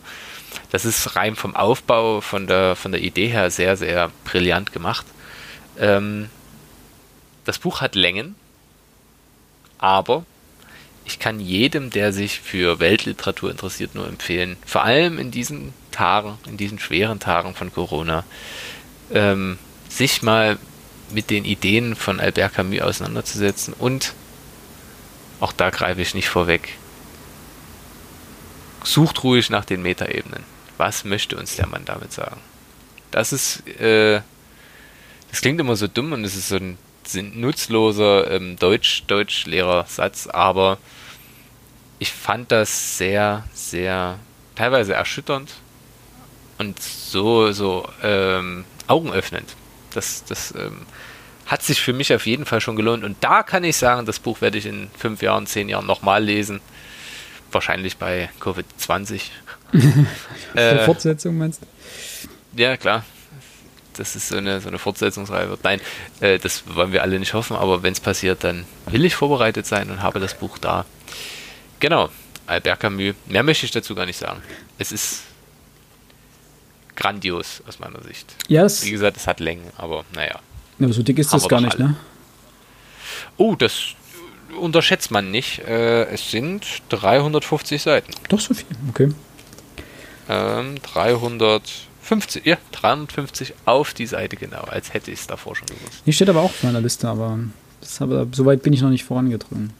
Aber ähm, anknüpfend daran habe ich jetzt zum Geburtstag von meiner Mutter geschenkt bekommen, äh, 1918 Die Welt im Fieber. Ah, Laura Spinney mhm. oder Laura Spinney. Genau. Ähm, wollte nur erwähnt haben, ich habe es noch nicht äh, angefangen zu lesen, aber da habe ich mich sehr drauf gefreut. Und werde es denn hoffentlich irgendwann mal beginnen. Also ich habe nur mal reingelesen ja. und fand das wahnsinnig angenehm geschrieben für ein Sachbuch. Finde ich auch. Liest sich, also ich habe da irgendwie, keine Ahnung, 20 Seiten oder so mal reingelesen. Liest sich wahnsinnig gut hintereinander weg ich gehe mal kurz noch die durch, die ich äh, nur gekauft habe. Als meine liebste Freundin äh, und ich in Weimar waren, waren wir natürlich auch im Goethehaus und im Goethe-Museum, was ja faktisch ein und dasselbe ist. Ähm, und waren danach natürlich auch im Museumsshop. Und haben uns äh, Schiller und Goethe jeweils für Eilige gekauft, wo dann einfach so ein paar Texte zusammengestellt sind, äh, die, man, die man so als Einstieg mal lesen kann. Einstieg ist natürlich für mich als Deutschlehrer so eine Sache. Ähm, aber ich dachte mir, dass es vielleicht für Schüler auch eine gute Möglichkeit sein kann. Und als Lehrer bin ich äh, Jäger und Sammler im weitesten Sinne. Alle Materialien, die man so kriegen kann, werden eingesackt. Und zu guter Letzt hat Tommy Schmidt mal bei Gemischtes Hack vor wirklich womöglich Jahren mal im Podcast empfohlen, äh, von Mason Curry Musenküsse. Für mein kreatives Pensum gehe ich unter die Dusche. Erschienen im Kein und Aber Verlag, ein grandioser Verlag übrigens, den ich sehr schätze. Ähm, ganz kleinformatisch, liegt perfekt in der Hand, das ist so klassische Reiseliteratur. Ich habe es heute, nee, gestern gegenüber meiner Freundin als Klolektüre benannt, bezeichnet. ähm, Mason Curry hat ähm, zu unterschiedlichsten Künstlern in allen Richtungen und berühmten Persönlichkeiten, meistens Künstler, ähm, recherchiert und deren Tagesabläufe, also wie haben die gearbeitet, wann haben die gearbeitet, zeitlich. Und da gibt es so Personen wie, wie ähm, Thomas Mann, der halt wirklich immer gleich aufgestanden ist, immer gleich gearbeitet hat. Der hatte sogar ein genaues äh, Repertoire oder Reservoir ist an, dem, äh, an der Stelle sinnvoller, an, an Zigarren und Zigaretten am Tag. Okay. Und dann gibt es Personen wie, wie ähm, ja, James Joyce, der weiß nicht, wie der das Buch geschrieben hat. Also Ulysses. Ja. Mm, also total spannend, also alles Mögliche hier dabei. Ich lese nur ein paar Namen vor äh, Franz Kafka, Joyce, Marcel Proust, Vincent van Gogh, Picasso, Sartre, Shostakovich, Benjamin Franklin, Voltaire, ähm, mal eine Frau Gertrude Stein, ähm, Alice Munro, Jane Austen, Immanuel Kant, das ist jetzt keine Frau mehr, ähm, Ingmar Bergmann, unzählige Personen, die man sich so vorstellen kann. Toni Morrison ist eine Frau. Mhm. Ähm, und zu diesen hat er halt recherchiert, natürlich auch Goethe und Schiller, wie es sich gehört. Agatha Christie, ach, es sind unzählige, es sind immer nur zwei, drei Seiten pro, pro Persönlichkeit. Aber das macht so einen Spaß. Das glaubt man gar nicht. Man sitzt dann irgendwo, ich saß jetzt meistens mal beim Rauchen und habe mir ein, zwei Geschichten angeguckt oder ja, man sitzt dann mal auf dem Klo und dann hört man nicht auf zu lesen. Das war so extrem spannend und sagt sich aber dann irgendwann, ach nee, morgen geht's weiter. Perfektes Buch für zwischendurch. Ähm, kann ich jedem tatsächlich wärmstens ans Herz legen. Amen. Amen. Ich finde es interessant, dass da Amen. Leute wie Shostakovich zum Beispiel dabei sind. Er war ja Komponist. Und ja, es geht ja Künstler in allen Formen und Querbeet, ja. Da findet jedes Jahr, äh, die finden jedes Jahr die Shostakovich-Festspiele in Gorisch statt. Äh, also dieses Jahr dementsprechend nicht. Äh, Gorisch, Sächsische Schweiz, bei Bad Schandau. Um die Ecke. Fun Fact: Ich war dieses Jahr in Bad Schandau im Urlaub und habe von diesem anderen Namen noch nie was gehört. Gorisch ist, auch wenn du nach äh, Bad Schandau rausfährst, äh, die B6 ist, glaube ich, ähm, geht dann irgendwo rechts so eine, so eine äh, abgefahren steile Straße hoch und da kommst du dann ah. so einen Kaff und dann bist du in Gorisch. Gorisch ist jetzt auch ich an sich, an was es liegt. Gorisch ist an sich auch überhaupt nicht bemerkenswert. War aber äh. zur Zeit von Shostakovich, äh, ich glaube, Kurbad auf jeden Fall. Und da hat die künstlerische Elite äh, ihre Sommer verbracht. Deswegen war das so groß und das, äh, also damals war das so groß, jetzt ist es einfach nur ein verschlafenes Kaff. Ähm, ja. Ich kann dir sagen, warum es mir nicht aufgefallen ist. Gorisch liegt südelbisch und wenn man Bad Schandau sieht, äh, liegt das eigentlich ja nordelbisch. Nur der Bahnhof ist Nur der Bahnhof ja. auf, auf, der anderen Seite. Ja. Auf der anderen Seite waren wir in diesem Urlaub gar nicht. also außer wenn wir mal mit dem Zug gefahren sind und dann sind wir gleich mit der Fähre wieder auf die andere Seite. Aber deswegen ist es mir wohl nicht aufgefallen. Kurze Lokaltopografie, Ende. So. Alex. Alex. Hast du noch eins? Ja, machen wir nur eins. Ich hatte ja mit dem Philipp letztens erst eine Folge über Dragon Ball aufgenommen. Und am 1. September erschien tatsächlich schon der siebte Band der Dragon Ball Massivreihe. Äh, ich glaube, brauche ja gar nicht mehr viel zu sagen. Ähm, großer Inhalt ist der Kampf gegen die äh, Saiyajin um Vegeta und Nappa. Ist ein ziemlich langer Kampf. Ich glaube, das hast du bei der bei der Aufnahme auch gesagt, ne? Dass ähm, Nee, Vegeta war nicht der, der längste, längste Kampf, Kampf. war gegen Freezer. Der längste Kampf. Gut, der ähm, taucht ganz am Schluss taucht der bereits auf jetzt an diesem Band. Das heißt, da wird dann der nächste Band vermutlich komplett sich nur um Freezer drehen und vermutlich der darüber folgende, äh, der, der danach folgende, also der neunte dann ebenfalls. Kurze Sache, sieben Bände sind raus, das ist jetzt Halbzeit. Nochmal sieben werden erscheinen. Bin gespannt, wie es weitergeht. Hm. Habt ihr noch was? Nee, ich habe jetzt alle verbraten. Ich denke auch, wir müssen unsere Hörerinnen und Hörer nicht überstehen. Noch entlassen. Jetzt meinst ich, entlassen, ich schieße noch ein kurzes hinterher. Äh, ein Kinderbuch. Äh, oh, das klingt Louis gut. war heute auf dem Weg nach Hause im Buchladen und meinte, so ein klassischer Coverkauf von Annette Moser im Wolfswald. Die Geschichte von Tara und Lupp. Sieht aus wie äh, zwei Wölfe. Ja, das sind Wolfsgeschwister. Die Wolfsgeschwister Tara und Lupp sind unzertrennlich. Seit sie denken können, erkunden sie zusammen den Wolfswald mit all seinen Tieren, Höhlen, Bächen und Geheimnissen. Bis zu dem Tag, als dieser fremde Wolf auftaucht. Er behauptet, Lupp sei eigentlich sein Sohn und will, mit ihm, äh, will ihn mitnehmen. Doch Tara und Lupp wollen auf jeden Fall zusammenbleiben. Tatze drauf. Sie reisen aus und ein großes Abenteuer beginnt. Zum Vor- und Selberlesen. Da meine große Tochter jetzt in die Schule gekommen ist, ähm, ist das quasi ein Vorle Vorlese- und Selbstlesebuch für Kinder würde ich sagen um sieben Jahre aufwärts. Mal gucken, was es, was es bringt und was es kann. Aber es klingt, klingt ganz niedlich und sieht ganz niedlich aus und ist auch eigentlich ganz, ganz schick ähm, illustriert. Klingt cool. Also für mhm. Kinder. Wir wollten sowieso mal eine, wir sollten sowieso mal eine Folge über Kinderbücher machen. Ne? Ich meine, wir haben ja auch noch so ein paar die Ideen von unseren Kinderbüchern damals. Ja. Und müssen wir unbedingt mal machen. Na, wir haben doch nach unserer ähm, Carson McCullers Folge ein extra wieder. Können wir unsere Kinderbücher machen. Oh, da musste ich, oh, da müsste ich gucken, ob ich in die Heimat fahre und meine alten noch finde. Ah ja, kriegen wir schon hin. Wir sprechen drüber.